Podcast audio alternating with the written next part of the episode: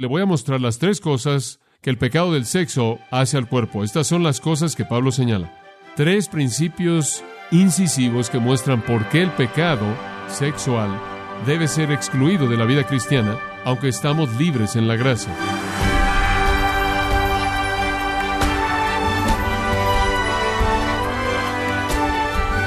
Bienvenido a la edición de su programa Gracias a vosotros con el pastor John MacArthur. Algunas personas consideran que los deseos sexuales son necesidades físicas reales, otros simplemente los ven como necesidades descontroladas.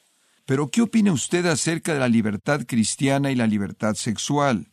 Bueno, para un mejor entendimiento de este tema, quiero invitarle para que nos acompañe cuando el pastor John MacArthur da inicio a la serie titulada Lineamientos para la soltería y el matrimonio, un estudio en el libro de Primera de Corintios, en gracia a vosotros. Primera de Corintios, capítulo 6, comenzando en el versículo 12. He titulado esta sección Libertad Cristiana y el Sexo, porque eso es realmente de lo que habla, y verá esto conforme comenzamos. En este pasaje él presenta la perspectiva del cristiano de la moralidad. A menos de que usted realmente conozca al Señor Jesucristo, a menos de que sea cristiano, a menos de que entienda usted lo que es vivir para Dios, este tipo de moralidad va a parecer algo, algo así como raro, pero esto es lo que la Biblia enseña. Como puede ver, los corintios habían racionalizado su actividad sexual, así como la gente en la actualidad lo hace. Hay muchas personas que en el nombre de religión dice, todo está cubierto, estamos libres en la religión, el cristianismo nos ha libertado, entonces vamos a disfrutar de la vida. Y hay muchas otras personas, no oye usted esto todo el tiempo, que dicen, ¿cuál es el problema con el sexo? Solo es biología, ¿no es cierto? Únicamente somos animales. Ustedes no se molestan cuando los perros lo hacen. ¿Por qué se molestan cuando nosotros lo hacemos? Usted oye esto todo el tiempo. Hombre, esto es simplemente biológico, está ahí. Usted se para, lo hace, usted no se pone tenso por esto, todo es moral. Bueno, los corintios habían hecho lo mismo, claro, y tenían un problema también porque vivían en la ciudad de Corinto, y Corinto era sinónimo de sexo. De hecho, el verbo corintianizar significaba que tenían sexo con una prostituta. Así apegado estaba el Corinto a ese tipo de vida. Entonces estaban diciendo, oye, nuestro ambiente es abrumador y hombre, concluimos teológicamente que está bien y filosóficamente es simplemente un acto biológico y no es nada serio, entonces lo estamos haciendo. Entonces aquí están los Corintios arrastrando otra de las cosas vulgares de su vida antigua a la iglesia. Y este es el problema que la iglesia corintia tuvo con toda dificultad. En los primeros cuatro capítulos, ¿qué problema enfrentó Pablo? división en la iglesia. ¿Sabe usted por qué estaban divididos en la iglesia? Estaban divididos por líderes humanos y filosofía humana. Ambos asuntos los habían arrastrado de su vida antigua. En el capítulo 5, la maldad en la iglesia era la maldad de no disciplinar el pecado, y lo arrastraron de sus vidas pasadas cuando solían ser tolerantes del pecado. En el capítulo 6 fue el pecado de demandarse el uno al otro. Usted recuerda que a la sociedad corintia le encantaba tener demandas y simplemente arrastraron eso a sus vidas cristianas. Y aquí fueron inmorales antes de que fueran cristianos, simplemente arrastraron eso a su experiencia cristiana. Entonces todas las maldades que existían ahí simplemente fueron arrastradas de su vida antigua. Pablo va a confrontar otra de ellas, y aquí está. Él va a confrontar el pecado de la inmoralidad y él va a desarmar su racionalización. El pecado sexual daña, controla y pervierte al cuerpo. Ese es el argumento triple de Pablo. Punto número uno, daña, versículo 12. Todas las cosas me son lícitas, mas no todas convienen. Deténgase. Ahora él dice, todas las cosas son posibles dentro del área de la gracia, pero no todas convienen. Esa palabra viene de una palabra griega, sunfero, la cual significa útil, útil. Dios va a perdonar, pero hombre, el precio es elevado. La inmoralidad es una de esas cosas que Dios perdona. Si usted como cristiano hace eso, algunos de ustedes, sin duda alguna, han cometido adulterio, fornicación como cristianos. Si han hecho eso, Dios ha perdonado de manera total y completa eso por la sangre de Jesucristo en su gracia. Pero hay un precio que pagar. Hay un precio elevado porque hay daño incorporado en ese pecado. Quiero mostrarle eso al llevarlo a Proverbios capítulo 5. No hay otro pecado que un hombre o una mujer comete que tiene incorporado un daño profundamente arraigado como el pecado de la inmoralidad sexual. Ha destruido a más gente que las drogas o la borrachera jamás lo han hecho juntas. Quiero mostrarle eso en Proverbios capítulo 5. Esto es realmente interesante muy, muy práctico. Proverbios 5, versículo 3. Vamos a comenzar aquí, nos vamos a quedar en Proverbios un rato, así que acompáñenos si tiene su Biblia. Proverbios 5, 3. porque los labios de la mujer extraña destilan miel, y su paladar es más blando que el aceite. Oh, escuche, eso es muy atractivo. Miel, labios y suavidad. Lo opuesto viene en el versículo 4. Mas su fin es amargo como el ajenjo, agudo como espada de dos filos.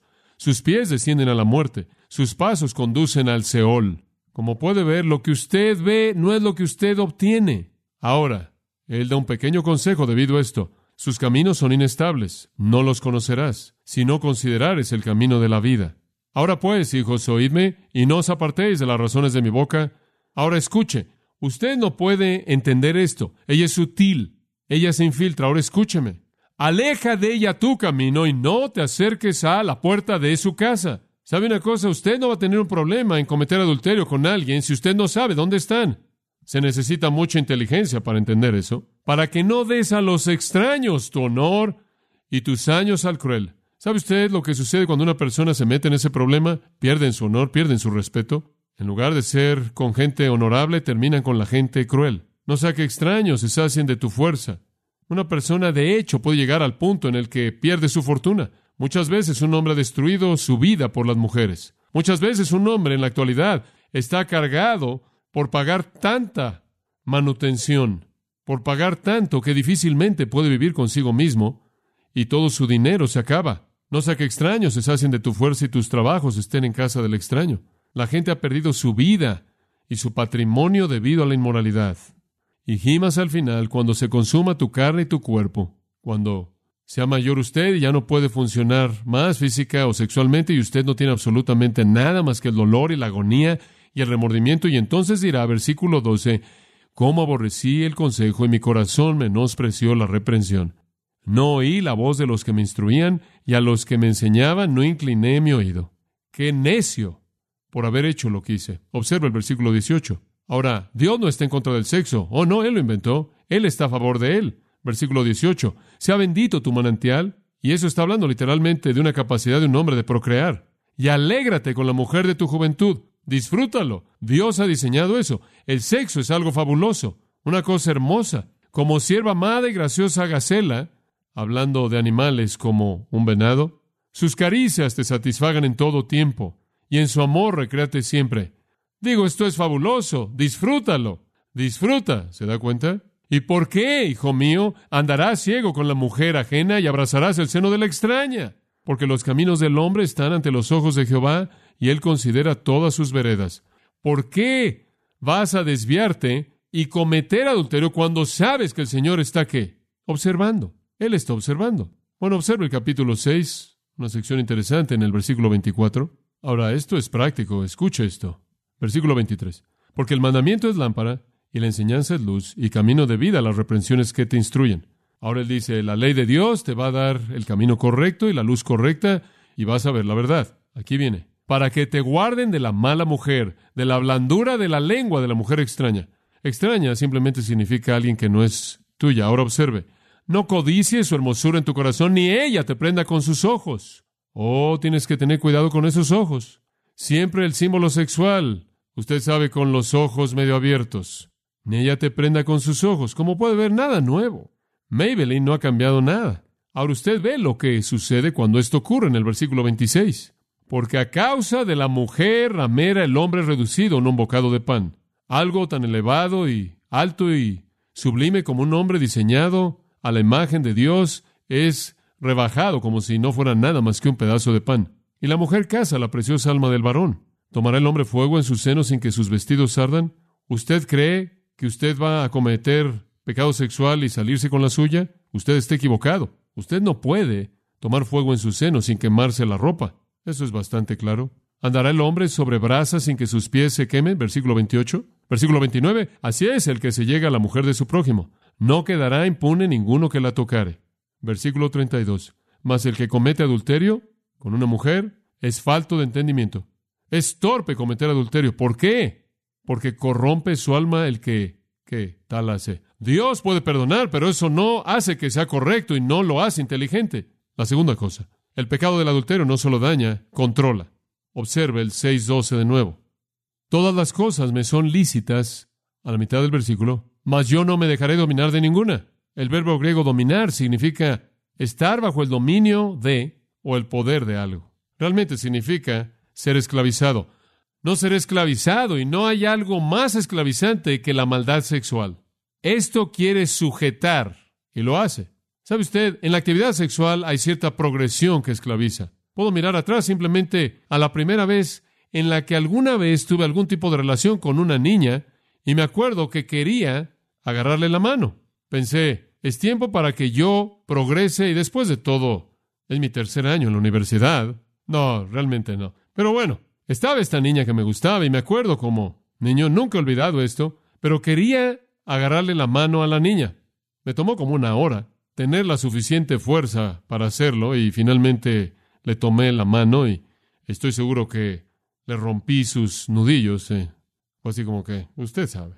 Y le tomé la mano por un rato y, hombre, usted sabe, wow, las cosas estaban, a, wow, wow, usted sabe, había relámpagos en mi cabeza y todo. Entonces, después de un rato, teníamos las manos sudadas y no fue mucho.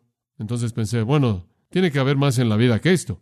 Y usted sabe, hubo una progresión. Usted desea tocar y coloca su brazo. Nunca olvidaré la primera vez que besé a una niña. Usted sabe, simplemente campanas y todo. Usted se remonta a esa primera experiencia. De pronto usted se da cuenta de que usted está en una trampa, hombre, y está atrapado en este asunto. ¿Y a dónde va a ir usted? Usted simplemente avanza y avanza y dice, así es como el asunto sexual opera. Se convierte en algo esclavizante. Inclusive la gente que llega hasta el final todo el tiempo siempre está buscando la gratificación completa, la cual nunca encuentran, pero se vuelven esclavos a esto. Aquí estaban los cristianos corintios en el nombre de libertad, perdiendo su libertad y volviéndose esclavos. En el nombre de libertad cristiana se han convertido esclavos a sus propios deseos.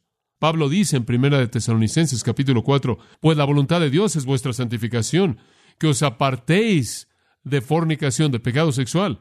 El siguiente versículo dice, que cada uno de vosotros sepa poseer su vaso en santificación y honor. La palabra vaso significa cuerpo. Cada uno de ustedes debe saber cómo poseer su cuerpo. Si usted se va a mantener alejado del pecado sexual, Primera Tesalonicenses 4.3 dice, entonces versículo 4 dice que usted tiene que controlar su cuerpo, tiene que controlar su carne. En Romanos 8.13 Pablo lo dijo de esta manera. Él dijo, maten la carne Haced morir la carne, dominen la carne, adquieran control. Usted puede meterse en una situación en la que usted no está en control en absoluto. ¡Wow! Usted ha perdido el control. Usted llega al punto en el que usted se vuelve víctima de su deseo. Manténlo en control, Pablo dice. Posee tu vaso. Controla tu cuerpo para que no te vuelvas esclavo.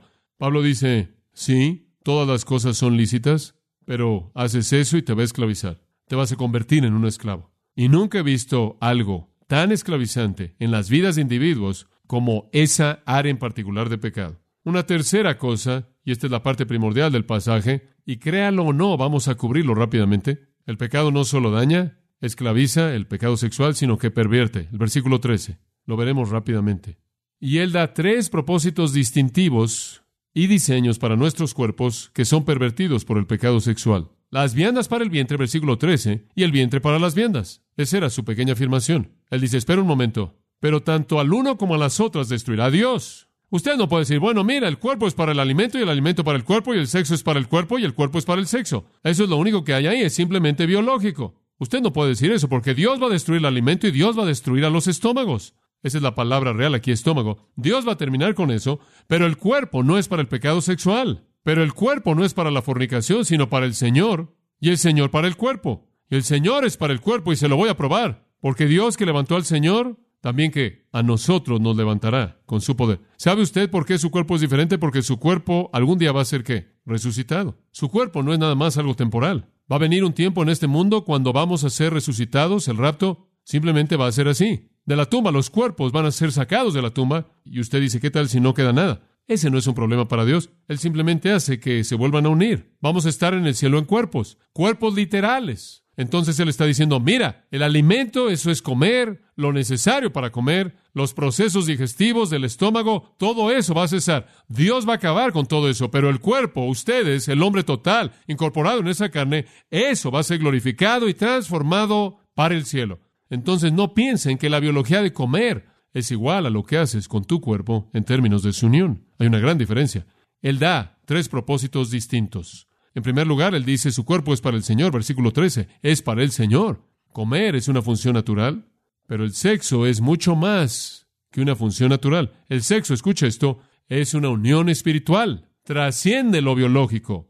C.S. Lewis dice en las cartas a Screwtape, cada vez que un hombre y una mujer entran en una relación sexual, un vínculo espiritual es establecido entre ellos, el cual debe ser eternamente disfrutado o eternamente soportado. Dios dice, voy a destruir estómagos y voy a destruir alimentos, pero los cuerpos, la Biblia nunca dice que Dios va a destruir eternamente el cuerpo.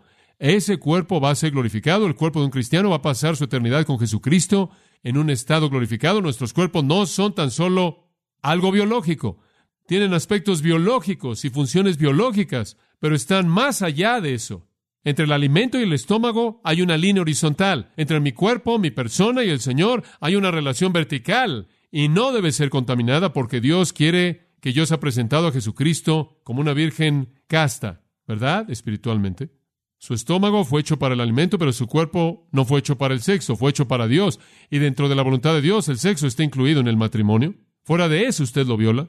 Y la prueba de esto está en el versículo 14. Dios va a resucitar su cuerpo de la tumba. No contamine aquello que fue diseñado para pasar la eternidad con Él. Usted no puede decir que el sexo es para el cuerpo y el cuerpo para el sexo. El cuerpo es para el Señor. Segunda cosa. Él no solo dice su cuerpo es para el Señor, sino que es uno con Cristo. Observe los versículos 15 al 18. ¿No sabéis que vuestros cuerpos son miembros de Cristo? Me lee la palabra normal para el miembro de un cuerpo físico. ¿Quitaré, pues, los miembros de Cristo y los haré miembros de una ramera? Me genoito. De ningún modo, que nunca suceda. Él dice, miren, Ustedes son uno con Cristo. Ustedes son los miembros de Cristo. Cuando fueron salvos, fueron unidos a Cristo. Cada uno de nosotros es un miembro de su cuerpo, ¿no es cierto? Efesios 1, 22 y 23. 1 Corintios capítulo 12, Romanos capítulo 12, versículo 5. Todos fuimos hechos uno con Cristo en su cuerpo. Y si estamos cometiendo actos de pecado, estamos uniendo a Cristo a esa prostituta. Que Dios nos guarde. El pecado sexual es nauseabundo. Es impensable que yo usara a Jesucristo en una relación sexual. ¿Puede imaginarse si Cristo estuviera en la tierra acercándose a él y diciéndole, Señor, voy aquí a cometer adulterio? ¿Serás tan amable de venir conmigo y participar conmigo? Él diría, MacArthur, eso es blasfemo. Más vale que usted lo crea, pero no es más blasfemo que un cristiano cometa adulterio porque está arrastrando a Cristo en eso, ¿verdad? Usted es un miembro de Cristo. El sexo es una unión de dos convirtiéndose en uno. De esta manera, en la inmoralidad de un cristiano hay más blasfemia vulgar de hacer a Cristo uno con ese pecado. El sexo no es solo biológico, no, es espiritual, es dos convirtiéndose en uno. Así es como Dios lo diseñó, une a dos personas. Esa es la razón por la que el Antiguo Testamento dijo, cuando hay dos personas solteras, si un hombre yace con una mujer, entonces se casa con ella. ¿Por qué? Porque han consumado una unión espiritual.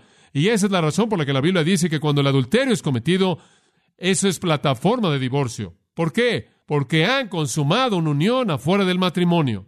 Dos volviéndose uno no es solo biológico, conforme se integran dos personas en las partes más profundas de su ser, y esa es la razón por la que Seth Lewis dice que lo que usted tiene es un vínculo espiritual eterno que va a ser disfrutado eternamente o soportado eternamente. Los corintios o cualquier cristiano que comete un acto de pecado sexual arrastra a Jesucristo en él. Pero observe lo que dice en el versículo 16. ¿O no sabéis que el que se une con una ramera es un cuerpo con ella? Sí, es correcto, porque dice los dos serán una sola carne. Cuando usted se une con una prostituta, usted se vuelve una carne con esa prostituta en el sentido más profundo de comunión de su ser. El acto sexual no es solo biológico, es la unión de dos personas en el sentido más íntimo, profundo. Cuando usted hace eso con una prostituta, usted ha realizado esa unión con esa prostituta. Cuando usted lo hace con alguien más, cuando usted lo hace con alguien afuera de su matrimonio, usted ha formado una unión con esa persona y si usted está unido a Jesucristo, usted lo ha arrastrado ahí. Versículo 17. Pero el que se une al Señor es que un espíritu es con Él. Usted es uno con Él. ¿Cómo usted podría llegar a arrastrarlo a Él, a eso, siendo uno con Él? El resultado, dice Él en el versículo 18, huí de la fornicación, del pecado sexual, sálgase de ahí. ¿Sabe usted cuál es la manera más inteligente de enfrentar el pecado sexual? Simplemente sálgase de ahí. Yo dije, usted no puede tener un problema si no está cerca. Como usted sabe, José fue un hombre inteligente. Él llegó ahí y la esposa de Potifar comenzó a buscarlo. José, eres lo máximo. José simplemente se dio cuenta de que había una manera de salir de esto. Él salió como un disparo, ella se aferró a la túnica de él y fue lo único con lo que se quedó. Ella no estaba ahí. Dice usted, no, voy a enfrentarlo y voy a ganar la victoria. Eso es ridículo. Sálgase de ahí. Bueno, debo saber cómo es que el mundo vive. Tengo que saber cómo funcionan estas cosas y mostrar mi fuerza. Simplemente sálgase de ahí. En 2 Timoteo 2.22 dice, huye de las pasiones juveniles. Sálgase de ahí. No se sienta y recíbalo, sálgase. Si usted está viendo algo que no es bueno, sálgase de ahí. Si usted está leyendo algo que no es bueno, simplemente tírelo. Si usted está en una situación que va en la dirección de hacer concesiones, lo siento, muévase, váyase. Dice usted, bueno, no van a entender. Bueno, ¿a quién le importa si entienden? Simplemente sálgase de ahí. Hay algunas soluciones simples, ¿no es cierto? No es complicado. Además, versículo 18. Cualquier otro pecado que el hombre cometa está fuera del cuerpo, mas el que fornica o pecado sexual contra su propio cuerpo peca. Ahora es muy difícil entender lo que Pablo quiso decir, porque realmente no lo explica. Pero lo que creo que él quiere decir es esto, que mientras que la inmoralidad sexual no necesariamente es el peor pecado, es el más excepcional en sus consecuencias. Tiene una manera de destruir internamente un hombre y una mujer como ningún otro pecado lo hace. ¿Por qué? Porque de todos los pecados es el único pecado que es la unión espiritual de dos personas. Usted puede cometer otros pecados y esos otros pecados podrían ser superficiales, podrían afectarlo usted a cierto nivel, pero el pecado de intimidad sexual con alguien más es la unión más profunda de dos personas y por lo tanto tiene una capacidad única de destruir un hombre al nivel de las raíces mismas de su ser. Y sabe una cosa, es mucho más destructivo que el alcohol, es mucho más destructivo que las drogas, es mucho más destructivo que el crimen, es el pecado más profundo, penetrante que un hombre puede cometer porque lo une con otra persona en la vileza de ese pecado. Nunca olvidaré viendo una niña que se me acercó y tenía 16 años de edad y dijo que se quería matar. Ella no quería vivir un día más. Ella no se había visto en un espejo durante meses porque no podía tolerar ver su propia cara. Yo dije, ¿por qué? Ella dijo, porque estoy tan podrida de tantos actos de pecado sexual. Ella estaba destruida. Ella se veía como si tuviera 40 años de edad, simplemente destruida. Nunca olvidaré el gozo que tuve al guiarla a Jesucristo y lo primero que ella me dijo fue, por primera vez en años me siento limpia. Eso es gracia. Gracias a Dios. Todo el pecado oscurece, todo el pecado destruye, pero este pecado destruye una persona en las raíces de su ser, lo daña, lo devasta, lo esclaviza y se opone de manera total a todo lo que Dios diseñó para el cuerpo de un cristiano. Es para el Señor y es uno con Cristo. En tercer lugar, su cuerpo es el templo del Espíritu Santo. Versículo 19. ¿O ignoráis? Esa es la sexta vez que él usa esa fórmula en este capítulo. Conocimiento común. ¿No es conocimiento común para ustedes que su cuerpo es templo o el santuario del Espíritu Santo, el cual está en vosotros, el cual tenéis de Dios? Usted no indujo al Espíritu Santo, usted no se ganó al Espíritu Santo, él fue dado como un regalo. ¿Y que no sois vuestros? Ustedes son su templo. Dice usted, ¿cómo es que soy de él? Porque el versículo 20 dice, porque habéis sido comprados por precio. ¿Cuál fue el precio? Primera de Pedro 1, 18 y 19. Porque no son redimidos con oro y plata, piedras preciosas, ninguna de esas cosas, sino que son redimidos con la sangre preciosa de Jesucristo, como de un cordero sin mancha. ¿Cuál fue el precio que él pagó? Su sangre. Escuchen, lo compró usted. Usted es el templo del Espíritu Santo, usted es el edificio del Dios viviente. Él dice en 2 Corintios 6, 16, ustedes son el templo del Dios viviente. Dios mora en usted. ¿Cómo es que usted puede arrastrar al Espíritu Santo en esto? Usted es el templo de Dios. El Dios viviente vive en usted. Usted es el edificio sagrado. ¿No sabe usted eso? ¿Cómo es que usted puede profanar? ¿Cómo es que usted puede mutilar? ¿Cómo es que usted puede contaminar el templo del Espíritu de Dios? Eso es lo que usted es. Edificio sagrado del Espíritu Santo. Hombre, algunos cristianos han contaminado el edificio y es bastante malo. Estaba pensando en la historia de Ralph Kuiper, del hombre que fue a la catedral, y él quería adorar cierta estatua y había un letrero que estaba colgando ahí del cuello del ídolo. Dice, no adores aquí, esta estatua está descompuesta. Han habido muchos cristianos que deberían haber colgado ese letrero de su cuello, no adoren aquí. Este edificio está descompuesto. Escuche, ¿está usted contaminando el templo del Espíritu Santo? ¿Está usted arrastrando su unión con Cristo? ¿Está usted arrastrando a Jesucristo y metiéndolo en una situación pecaminosa? ¿Está usted haciéndolo uno con una prostituta? Dice usted, bueno, ¿qué es una prostituta? Cualquier persona que prostituye el significado correcto y uso del sexo. ¿Está usted usando su cuerpo para una expresión biológica, olvídelo. Su cuerpo es para el Señor. Como puede ver, es simplemente incongruente. ¿Cuál es el resultado de todo esto? En el versículo 20 él dice esto. Glorificad, pues, a Dios en vuestro ¿qué? cuerpo. El resto del versículo no aparece en los mejores manuscritos. Glorificad a Dios en vuestro cuerpo. Eso es todo. ¿Qué debe hacer con su cuerpo? Glorificar a Dios con él, alabar a Dios con él, hacerle un edificio en donde alguien pueda adorar. ¿Cómo puede usted contaminarse?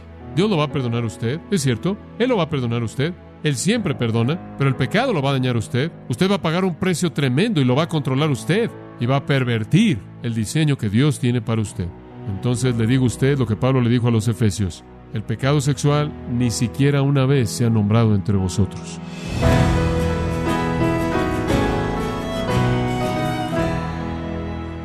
El mundo quiere que piense que hay un terreno intermedio, una zona gris, cuando se trata de la pureza personal.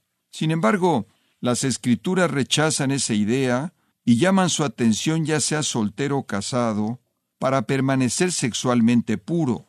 Hemos estado escuchando a John MacArthur en la serie titulada Lineamientos para la soltería y el matrimonio, en gracia a vosotros.